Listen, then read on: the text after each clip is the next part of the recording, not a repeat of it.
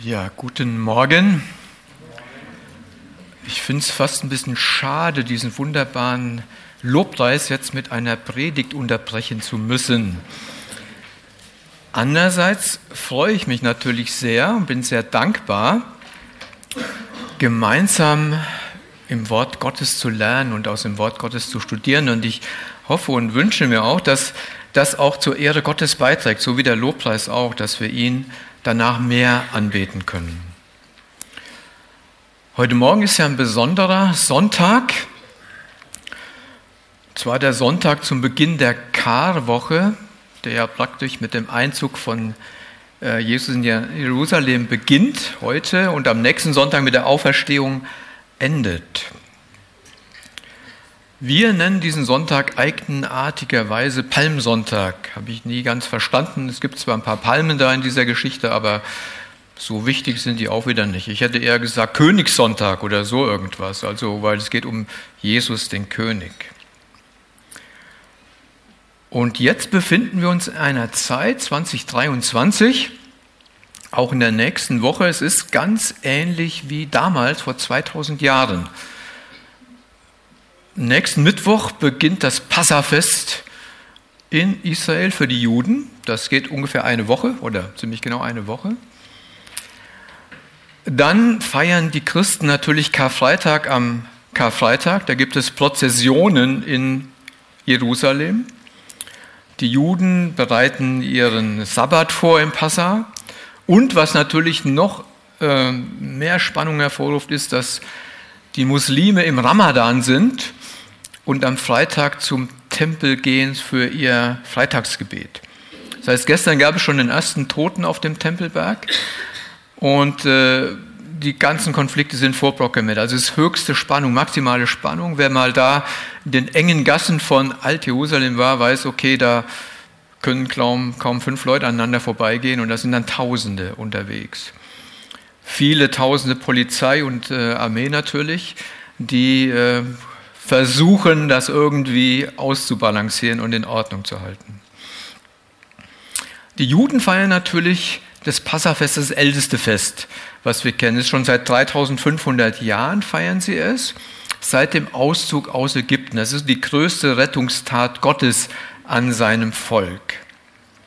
Das heißt also, es ist schon ein ganz, ganz altes Fest. Und damals wie heute brodelt es in der Stadt. Auch damals waren viele tausend Juden gekommen, einfach um dieses Fest zu feiern. Und wir sehen, haben damals gesehen und sehen heute, dass Jerusalem, die Stadt des großen Königs, wie wir es eben im Psalm 48 gehört haben, ist ein Zankapfel der Völker. So steht es auch in der Bibel. Zankapfel der Völker und der Religionen. Alle erheben diesen Anspruch, das ist unsere Stadt.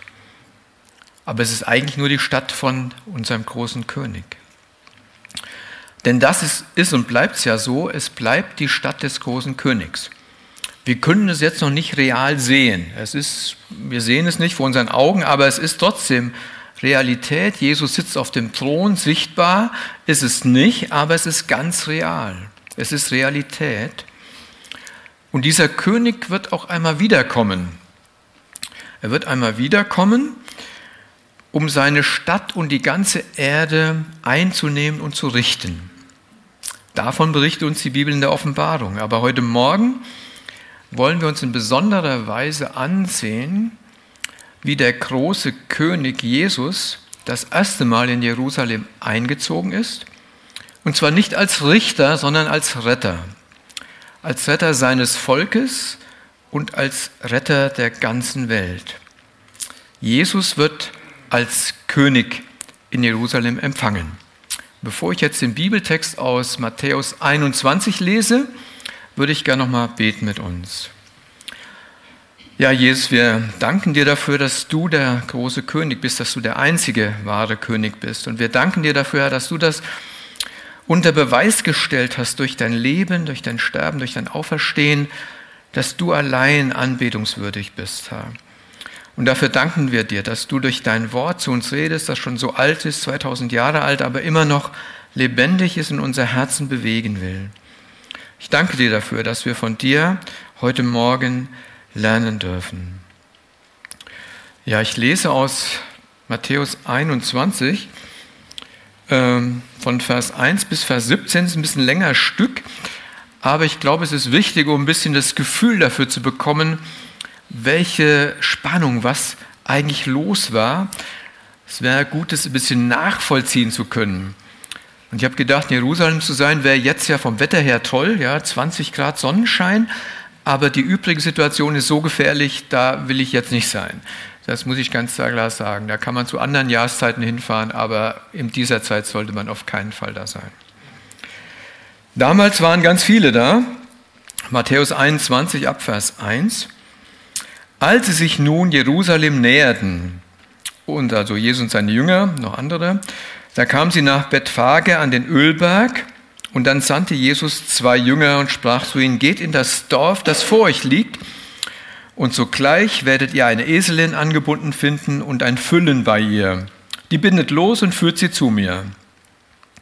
Und wenn euch jemand etwas sagt, so sprecht, der Herr braucht sie, dann wird er sie sogleich senden. Das ist aber alles geschehen, damit erfüllt würde, was durch den Propheten gesagt ist, der spricht, Sag der Tochter Zion, siehe, dein König kommt zu dir, demütig und reitend auf einem Esel, und zwar auf einem Füllen, dem Jungen des Lasttiers. Die Jünger aber gingen hin und taten, wie Jesus ihnen befohlen hatte, und brachten die Eselin und das Füllen und legten ihre Kleider auf sie und setzten ihn darauf. Aber die meisten aus der Menge breiteten ihre Kleider auf dem Weg aus. Andere hieben Zweige von den Bäumen ab und streuten sie auf den Weg. Und die Volksmenge, die vorausging und die welche nachfolgen, riefen, sprachen, Hosianna, dem Sohn Davids, gepriesen sei der, welcher kommt im Namen des Herrn, Hosianna in der Höhe. Und als er in Jerusalem einzog, kam die ganze Stadt in Bewegung und sprach, wer ist dieser? Die Menge aber sagte, das ist Jesus, der Prophet von Nazareth in Galiläa. Und Jesus ging in den Tempel Gottes hinein und trieb alle hinaus, die im Tempel verkauften und kauften, und stieß die Tische der Wechsler um und die Stühle der Taubenverkäufer. Und er sprach zu ihnen, es steht geschrieben, mein Haus soll ein Bethaus genannt werden. Ihr aber habt eine Räuberhöhle daraus gemacht. Und es kamen Blinde und Lahme im Tempel zu ihm und heilte sie. Als aber die obersten Priester und die Schriftgelehrten die Wunder sahen, die er tat, und die Kinder, die im Tempel riefen und sprachen, Hosianna, dem Sohn Davids, da wurden sie entrüstet und sprachen zu ihm, hörst du, was diese sagen? Jesus aber sprach zu ihnen, ja. Habt ihr nie gelesen, aus dem Mund der Unmündigen und Säuglinge hast du ein Lob bereitet? Und er verließ sie, ging zur Stadt hinaus nach Bethanien und übernachtete dort. Soweit also unser Text. Es ist also eine ausgesprochen angespannte Situation, in der wir uns heute Morgen befinden. Jesus war auf dem Weg nach Jerusalem. Viele Menschen haben ihn begleitet. Er hatte Wunder getan, er hatte Kranke geheilt, er hatte Tote auferweckt und mehr als 5000 Menschen Essen gegeben auf einen Schlag. Er hatte machtvolle Predigten gehalten. Und die Erwartungen an Jesus waren sehr hoch. Sie waren fasziniert von ihm. Sie waren fasziniert von diesem Menschen. Sie erwarteten, dass er die Macht und die Größe Israels wieder herstellen würde, wie es unter König David gewesen war. Die Machthaber allerdings damals, die hohen Priester, die Priester, die Schriftgelehrten und alle anderen, die etwas zu sagen hatten, die waren äußerst besorgt über diese Situation. Und sie waren berechtigt besorgt über diese Entwicklung. Denn alles, was Jesus tat, das hat ihn sozusagen als Messias legitimiert. Er hat sich als Messias gezeigt. Und das hat sie sehr verunsichert, weil das wollten sie eigentlich nicht so haben. Sie kannten die alten Schriften, aber er hat sich legitimiert als der große König. Jeder konnte sehen und erleben, wie Jesus die alttestamentlichen Verheißungen erfüllte, wie er die Prophezeiungen erfüllte, die im Alten Testament über den Messias, über den großen König geschrieben waren. Und heute an diesem einen Tag nur, den ich eben vorgelesen habe, in 17 Versen, war ja nur ein Tag oder ein ganzer Tag, wenn man will, Da hat Jesus auf mehrfache Weise ganz geballt, hat er sozusagen dargelegt, dass er der Messias ist, dass er der große König ist und dass er allein anbetungswürdig ist. Matthäus beschreibt uns, welchen Anspruch Jesus an die Juden damals und welchen Anspruch Jesus an uns heute hat.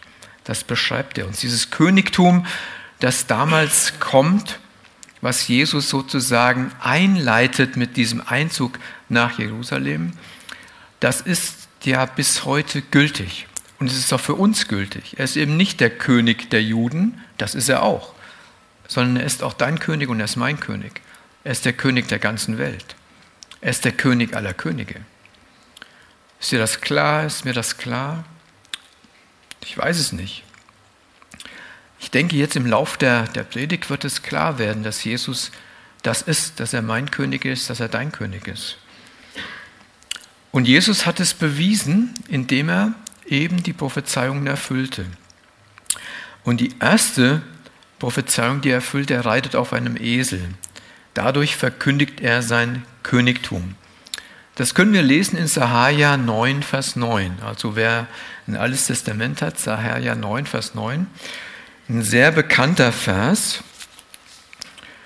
Da steht geschrieben, Frohlocke sehr, du Tochter Zion. Jauchze, du Tochter Jerusalem. Siehe, dein König kommt zu dir, ein Gerechter und ein Retter. Er ist demütig und reitet auf einem Esel, und zwar auf einem Füllen, einem Jungen der Eseling. Also exakt das, was Matthäus hier schreibt, sagt Sahaja einige hundert Jahre im Voraus, ähm, dass es so kommen wird. Und tatsächlich ist es so. Ja, Jesus ist gekommen als König, als ein demütiger König, der aus dem Esel. Das ist also Beweis Nummer eins von Jesus. Das kannten natürlich auch die Priester und die Schriftler. Die kannten alle diese Bibelstellen. Da hat sich das eine schon einmal verwirklicht. Siehe, dein König kommt. Ich bin sanft und demütig. Er sagt nicht, ich komme als König mit Schwert und mit Macht, so wie es die Juden erwartet haben. Er sagt eindeutig, ich komme demütig, niedrig. Ja. Und bei meinem ersten Kommen, sagt Jesus, da bin ich derjenige, der rettet. Ich bin der Retter. Ich bin der große Retter. Ich werde noch einmal wiederkommen, dann bin ich euer Richter. Aber jetzt bin ich euer Retter. Aber wieso ist er auch unser König? Und das steht auch in diesem Sahaja. Wenn man das liest, es ist der nächste Vers. Das heißt also, Bibellesen bildet. Ich habe da auch manches dazugelernt in der Vorbereitung. Sahaja Kapitel 9, Vers 10. Wenn wir diesen Zusammenhang lesen, dann steht in Vers 10, und ich werde die Streitwagen aus Ephraim aussorten und die Pferde aus Jerusalem und der Kriegsbogen soll zerbrochen werden. Und er, der Messias, er wird den Völkern Frieden gebieten. Und seine Herrschaft wird reichen von einem Meer zum anderen und vom Strom bis an die Enden der Erde. Also hier wird nochmal eindeutig klar gemacht, Jesus ist nicht nur derjenige, der nach Israel kommt, zu Israel einzieht, sondern er macht ganz klar deutlich, ich bin der Gott, ich bin der König aller Nationen, von einem Ende der Erde bis zum anderen. Das macht er damals schon klar. Und ich stelle mir vor, Jesus kannte den Kontext natürlich, er hat es zitiert und es war klar, das andere wird mitgelesen und die Machthaber kannten den Kontext auch. Sie wussten, welcher, welchen Anspruch Jesus hier stellt. Welchen Anspruch stellt Jesus an dein Leben? Ist das berechtigt, dass Jesus so einen Anspruch an mein Leben stellt? Wenn Jesus jetzt kommt, ja, ich bin dein König, ich will über dich herrschen. Ist das berechtigt? Lasse ich das zu? Oder sage ich, nö, ich will eigentlich anders über mich geherrscht haben. Also die hohen Priester, Schriftlichen wollten es anders haben. Die haben gesagt, der nicht.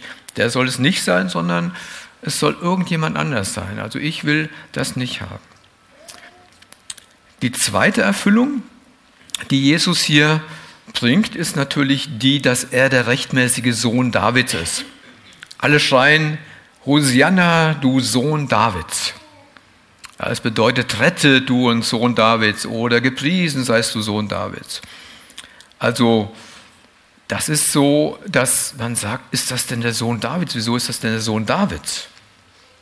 Er ist doch, David ist seit tausend Jahren tot, äh, jetzt soll plötzlich das der Sohn David sein. Wie kann das denn sein? Das ist ja ganz komisch. Ja. Wenn wir den Stammbaum lesen bei Matthäus, erstes Kapitel, da lesen wir, dass Jesus sozusagen in der Folge ist von David. Irgendwann kommt David und dann ein paar Generationen später kommt Jesus. Aber er ist nicht ein direkter Nachkomme von David, sondern irgendwann wurde er auch im Stammbaum geboren. Ja. Aber immerhin, er ist ein Nachkomme Davids. Und dann wurde David ja persönlich im 2. Samuel 7 verheißen, dass einmal einer seiner Nachkommen ein ewiges Königreich aufrichten wird. Das war aber niemand gewesen, ja. Und bis dahin war keiner gekommen. Und in Jeremia 23, Vers 5 lesen wir, Seht, es kommt der Tag, spricht Yahweh. Da werde ich einen Nachkommen Davids zum König machen, der weise und gerecht regieren wird und der im Land für Recht und Gerechtigkeit sorgt. Also da ist er der Nachkomme Davids, der irgendwann kommen wird. Aber kein Nachkomme von David wurde als Sohn Davids bezeichnet, außer Salomo. Salomo war der erste direkte König nach David. Der hieß, wurde als Sohn Davids auch bezeichnet, war aber schon lange tot. Aber interessanterweise ist dieser Salomo, auch können wir in den ersten Könige nachlesen, auch auf einem Esel als König nach Jerusalem hier reingeritten. Ja, 1. Könige 1,38. Äh, da steht äh, Nathan Benaja, der Sohn Judaias und die Kinder und Pleder setzten Salomo auf das Maultier des Königs David und führten ihn zum Gichon, das ist der Fluss, da ist Jesus auch drüber geritten. Und der Priester Zadok nahm das Ölhorn und salbte Salomo und sie bliesen die Posaunen. Und alles Volk rief, es lebe der König Salomo. Also ganz ähnlich wie jetzt bei Jesus. Und das haben wir ja oft im, in der Bibel, im Alten Testament dass da sozusagen Dinge geschehen und plötzlich geschehen sie bei Jesus wieder. Oder man sieht also, Jesus ist ja der große Prophet auch nach Mose, der verheißen wurde. Also ganz viele der Personen, Jesus sagt ja sogar selbst von sich im Lukas-Evangelium, das ganze Alte Testament bezeugt mich. Also das ganze Alte Testament, nicht nur einzelne Stellen. Und davon kriegen wir heute Morgen so einen kleinen Eindruck. Ja, nur mal diese zwei Dinge und es kommen noch ein paar mehr. Ja, ich habe also fünf habe ich gefunden, wie Jesus beweist, dass er der König ist, dass er der große König ist, dass er der Messias ist und welchen Anspruch er dadurch an unser Leben erhebt. Ja.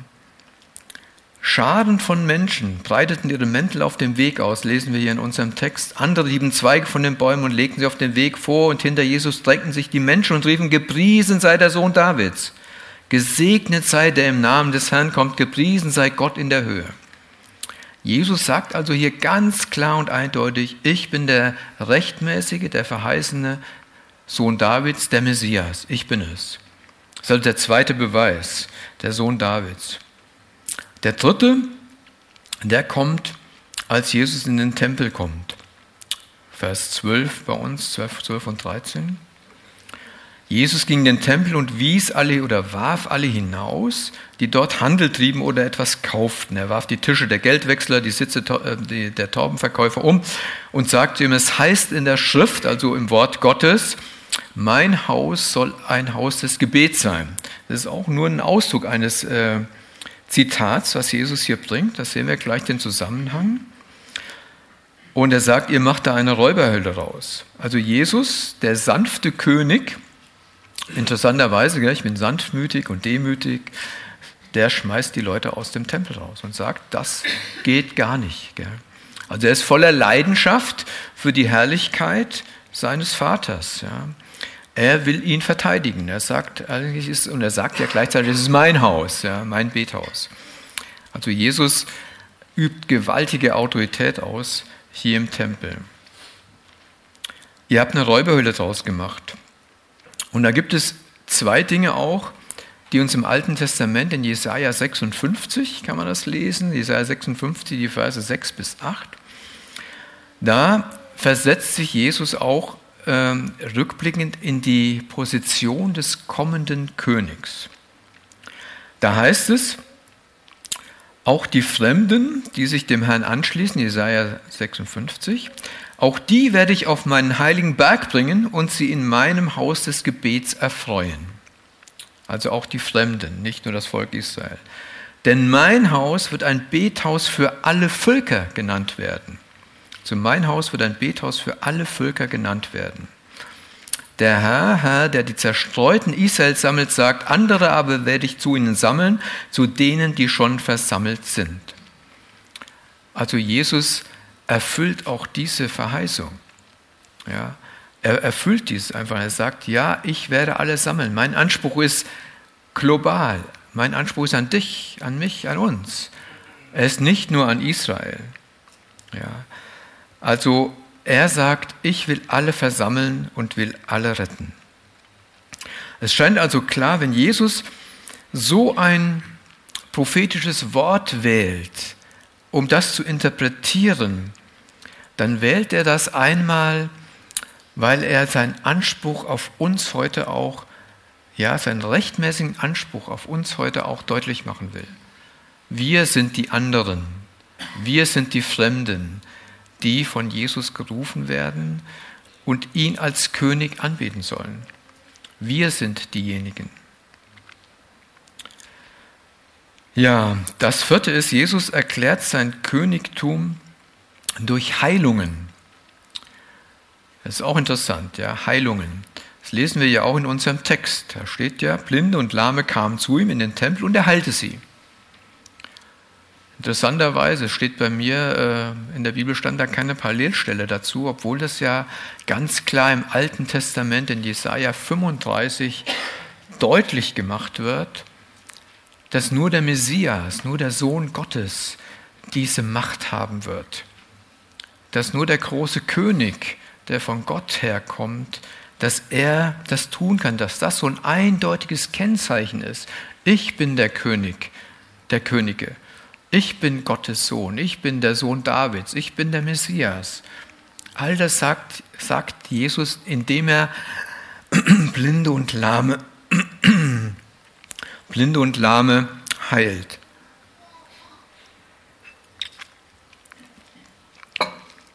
Und wir müssen uns ja vorstellen, das ist so Tempel der öffentlichste Ort, den man sich überhaupt vorstellen kann. Tausende von Menschen sind da. Alle sind da, alle wollen dahin. Und dann tut Jesus das. Er heilt diese Menschen.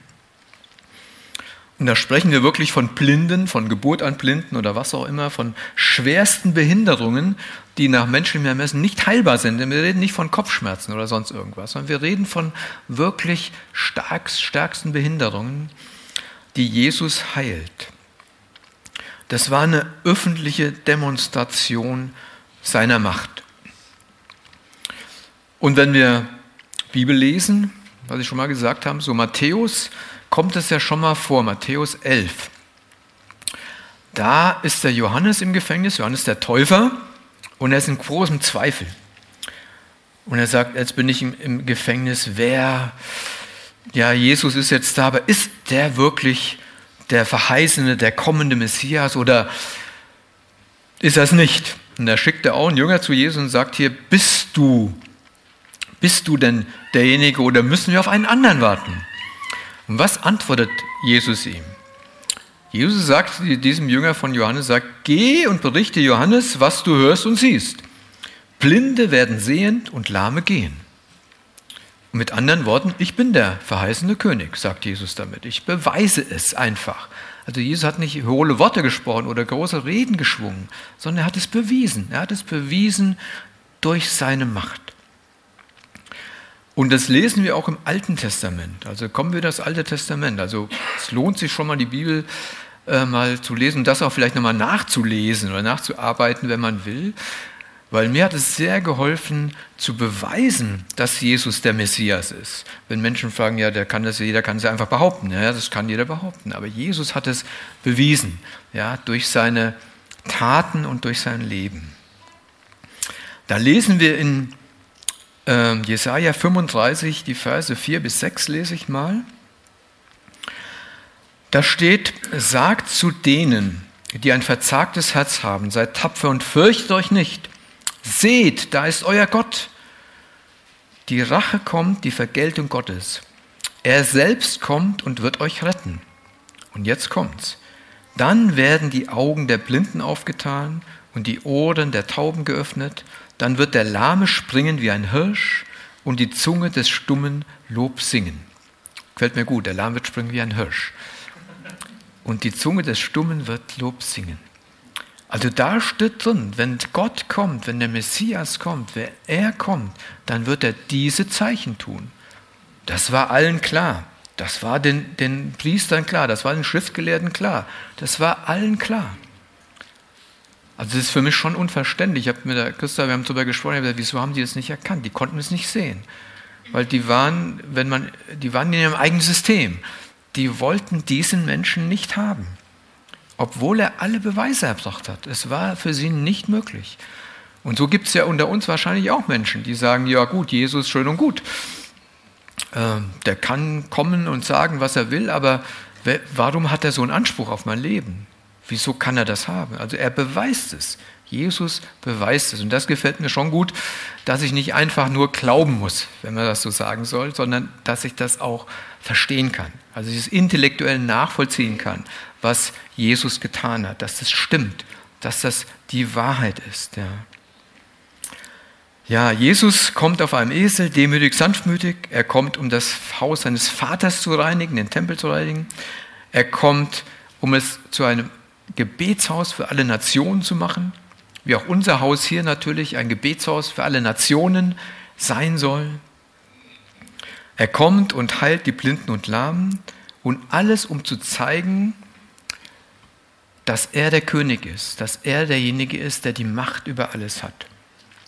Und damals war es ja nur ein Teil. Er war ja nur in Jerusalem. Er konnte ja nicht alles heilen und er konnte nicht alle retten in diesem, zu diesem äh, Zeitpunkt. Aber er konnte zeigen, dass das, was er jetzt tut, das wird in der Zukunft vollkommen geschehen. Darauf können wir uns freuen. Das hat der Hartmut eben auch so gesagt, dass Jesus ja einmal wiederkommen wird. Das ist unsere große Hoffnung, unsere große Freude, dass er einmal wiederkommen wird. Die Frage ist dann, Gehörst du zu ihm? Das ist dann die Frage. Gehörst du ihm? Ist Jesus dann dein König? Ist er dann dein Herr?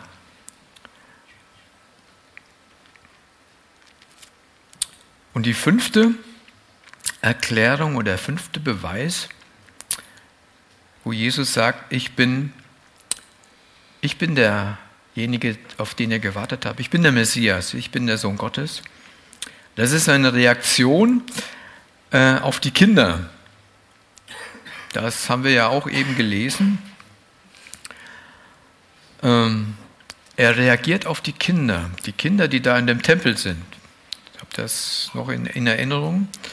Ja, die tun was ganz Ähnliches, wie die Menge auch tut. So in Versen 8, 2, da wirft die Menge ja ihr Mäntel hin und die rufen Hosianna, ja, Sohn Davids, wir freuen dich, dass du hier bist, rette uns, tu was. Und in Vers 15, da tun die, die Kinder das Gleiche. Die schreien auch Hosianna dem Sohn Davids. Das ist ja auch komisch, man doppelt gemoppelt. Gell? Warum steht es zweimal da? Ist ja auch mal eine Frage. Manchmal stehen Sachen zweimal da. Denkt man sich nur, wäre nicht nötig gewesen. Einmal habe ich schon verstanden. Aber auch hier will Jesus natürlich beweisen, dass er der Messias ist. Auch hier will Jesus das tun. Und Jesus hat ja diese ganzen Handlungen und diese Aussagen gewählt. Dabei müssen wir uns auch im Klaren sein. Äh, ganz bewusst gewählt, sagt man ja manchmal so. Ich meine, es ist nicht einfach so passiert. Manchmal sagt man, ja gut, das ist halt so passiert. Das ist ja nicht so passiert, sondern Jesus war ganz klar, das werde ich jetzt tun heute. Ich werde so, hört man ja am Anfang schon, wenn er den Esel holen lässt oder das Fohlen, sagt er, so und so wird sein. Das hat er gewusst, sagte, wenn ich hier einreite, dann werden die mich als Sohn Davids begrüßen. Das soll so sein. Das bin ich nämlich. Und dann werde ich den Tempel reinigen und so weiter. Ja. Und hier, äh, da fragen ja die, die, die Priester und die Schriftgelehrten, ähm, hörst du denn, was sie alle schreien hier? Sie können es gar nicht fassen, dass Jesus das unwidersprochen lässt, dass Jesus gar nicht sagt, hört doch mal auf damit, den Blödsinn. Ich meine, Paul, äh, Petrus, der macht mal im Neuen Testament, da wollen sie ja Petrus anbeten. Dann sagt er, Petrus, ich bin ja nur ein Mensch, ihr betet mich nicht an. Das hat ja keinen Sinn. Aber Jesus nimmt die Anbetung an. Das muss man ganz klar sagen. Jesus nimmt diese Anbetung an. Er sagt nicht, nö, Leute, das wollt ihr nicht. Und er sagt sogar zu ihnen, ja, ich höre das alles, ja, und ich finde es toll, dass die Kinder mich anbeten und die anderen mich anbeten. Und ich fände es auch toll, wenn du mich anbeten würdest wenn ihr mich anbeten würdet. Das wäre jetzt genau angemessen. Aber die Hohenpriester und die Schriftgelehrten wollen es nicht. Also viele Menschen wollen es nicht. Und er sagt, so hörst du, was die Kinder sagen? Er sagt, ja, das tue ich. Ich höre das, was die sagen. Ich höre es nicht nur.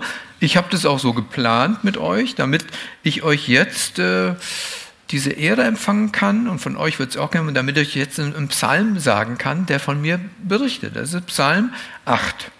Ja, Psalm 8 sagt Jesus zu den hohen Priestern und zu den Schriftgelehrten, Hast du nie gelesen, schon Säuglingen und kleinen Kindern hast du dein Lob in den Mund gelegt, damit sie deine Macht bezeugen? Das steht da in Psalm 8, Vers 3.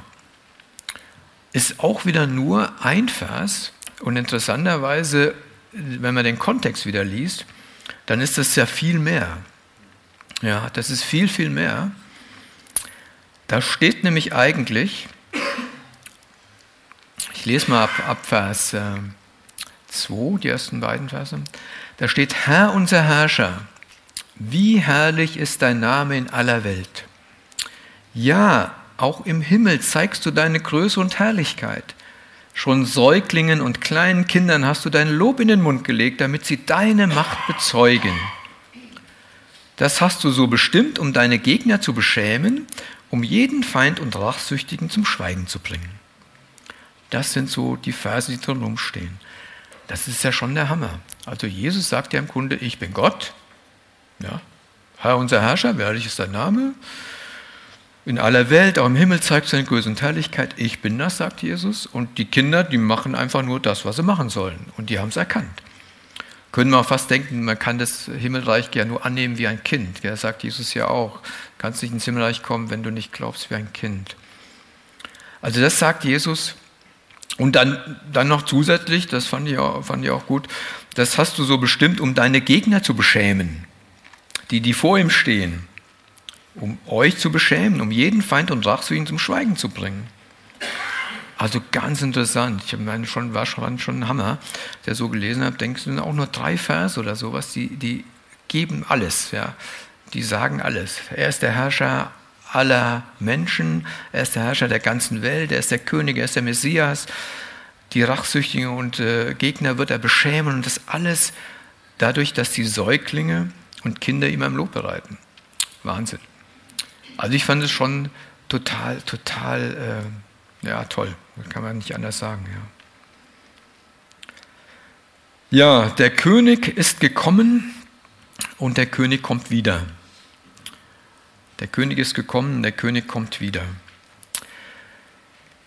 Das muss uns klar sein. Ja, das muss klar sein, dass Jesus einmal wiederkommen wird. Er wird einmal wiederkommen und wird dann sein ewiges Königreich aufrichten. Und es muss uns auch klar sein, dass sein zweites Kommen ganz anders sein wird als sein Einzug in Jerusalem, über den wir jetzt nachgedacht haben. Das wird ganz anders sein.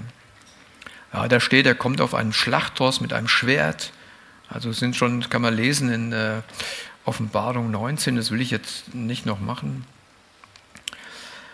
Also das ist so, so, dass Jesus dann ganz anders kommen wird.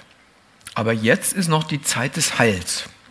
Das die gute Botschaft, die Zeit des Heils, die Zeit der Gnade, die Zeit der Rettung. Ja, so heute Morgen ist das so. Heute ist die Zeit des Heils, heute Morgen die Zeit der Rettung. Ja, wenn du Jesus noch nicht kennst als deinen König, ist heute Morgen die Zeit des Heils für dich. Du kannst Jesus als deinen König und Herrn heute kennenlernen. Ja, und wenn, wenn du ihn schon kennst, dann ist die Frage, ja, wo ist Jesus überall dein König in deinem Leben? Das ist dann nochmal eine weitere Frage, die kommt gleich vielleicht nochmal ein bisschen deutlicher. Paulus sagt im Korintherbrief jedenfalls, jetzt ist die wohlgefällige Zeit, sieh, jetzt ist der Tag des Heils. Jesus ist gekommen, sanftmütig, demütig, einladend, suchend, vergebend, geduldig, rettend. Und er wird in einigen wenigen Tagen sein Blut vergießen. Das feiern wir nachher im Abendmahl. Ja, diese Erinnerung wird sein Blut vergießen, um alle zu retten, die sein kostenloses Geschenk der Vergebung annehmen. Die will Jesus alle retten. Ja. Er will all die retten, die ihn als König anbeten wollen. Bis er wiederkommt, ist das das Wunder seines Königtums. Er ist kein schrecklicher Herrscher, sondern er ist ein König, der rettet. Er rettet Sünder. Sonst wären wir alle verloren. Das ist das Gute. Er rettet Sünder. Und Jesus kam das erste Mal und erfüllte alle Prophezeiungen. Das war so eben der Beweis. Er hat die alle erfüllt und noch mehr erfüllt natürlich. Das war jetzt nur so geballt an einem Tag. Und er wird auch die letzten Prophetien erfüllen. Das, was im Wort Gottes steht, wird sich erfüllen. Das sollten uns eigentlich klar sein. Das, was wir jetzt gelesen haben, sollte der Beweis sein, dass das, was kommt, auch kommen wird. Was vorhergesagt. Es wird kommen. Er kommt wieder als König über alle Könige, als König über Israel, als König über alle Nationen und natürlich als auch König über seine Schöpfung und das Universum, über alles. Und so lang gibt es den Tag der Erlösung und der Gnade. Und die Frage an uns, die Fragen an uns sind schon nochmal, ist er auch dein König? Ist Jesus dein König? Ist er dein König über dein gesamtes Leben? Ist er der König über dein Herz? Ist er der König über dein Denken? Ist er der König über deine Zeit, über dein Handeln, über deine Emotionen, deine Gefühle? über welche Bereiche ist Jesus dein König? Ja, also so allumfassend gibt vielleicht noch ein bisschen mehr. So allgemein kann man ja sagen, ja, Jesus ist mein König, kann man ja theoretisch machen. Aber praktisch ist ja das ein königlicher Anspruch äh, auf alles. Ja. Ein König hat ja immer den Anspruch auf alles. Äh, interessanterweise, wir hatten ja jetzt königlichen Besuch. Gell. König Charles war in Deutschland, ja, er ist aber mit einem Bentley gefahren und mit dem ICE und dem Flugzeug, also nicht auf einem Esel gekommen. Und dieser König hat ja keine Macht. Er hat ja null Macht. Er repräsentiert was. Das ist auch wichtig, das zu tun, aber er hat null Macht. Er kann keinem seiner Untertanen sagen, was er zu tun und zu lassen hat. Kann er nicht. Ja. Aber Jesus kann das. Und Jesus hat auch das Recht dazu. Und das ist die Frage, lässt du, gibst du Jesus das Recht? dazu in deinem Leben? Gebe ich Jesus das Recht in, in allen meinen Lebensbereichen? Ja, es gibt sicher in jedem Leben, in meinem Leben, in anderen Leben gibt es immer Bereiche, wo ich Jesus nicht König sein lasse. Das gibt es. Da bin ich ganz sicher. Ich bin ein durchschnittlicher Mensch und dann denke ich, Durchschnitt, ja, gibt es bei jedem irgendwie. Ja. Das ist die Frage. Wer regiert dich? Wer regiert dich? Wer ist das und was ist das? Also Jesus ist bereit, alle zu retten, die ihn als Retter und König annehmen. Und die Einladung gilt immer noch, ja, komm zu ihm. Nimm ihn an als deinen Herrn und Erlöser und dann lebe dein Leben in Treue zu ihm, zu diesem großen König dieser Stadt, dieser wunderbaren Stadt Jerusalem, die ich jedem empfehle, mal zu besuchen, nur nicht so in dieser Jahreszeit. Ich würde gerne noch beten mit uns. Herr Jesus, wir danken dir dafür, dass du der große König bist, dass du der einzige große König bist.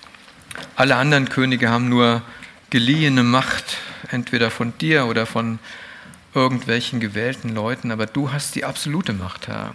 Und du hast auch das Recht, in unser Leben hineinzusprechen, unser Leben zu beherrschen, Herr. Und du bist ein guter Herrscher, ein wunderbarer Herrscher, der nur Gutes für uns im Sinn hat, Herr. Das ist eigentlich unfassbar. Das äh, trauen wir oftmals Obrigkeiten nicht zu, sondern wir denken, die Regierenden wollen uns Böses, Schlimmes, was auch immer. Aber du bist eine Obrigkeit, Herr, der wir alles anvertrauen können. Und du bist derjenige, der rettet und erlöst. Dafür danken wir dir an diesem Morgen, Herr, dass du ja bewiesen hast, dass du der Sohn Gottes bist dass du über allem stehst. Herr, wir loben deinen Namen. Amen.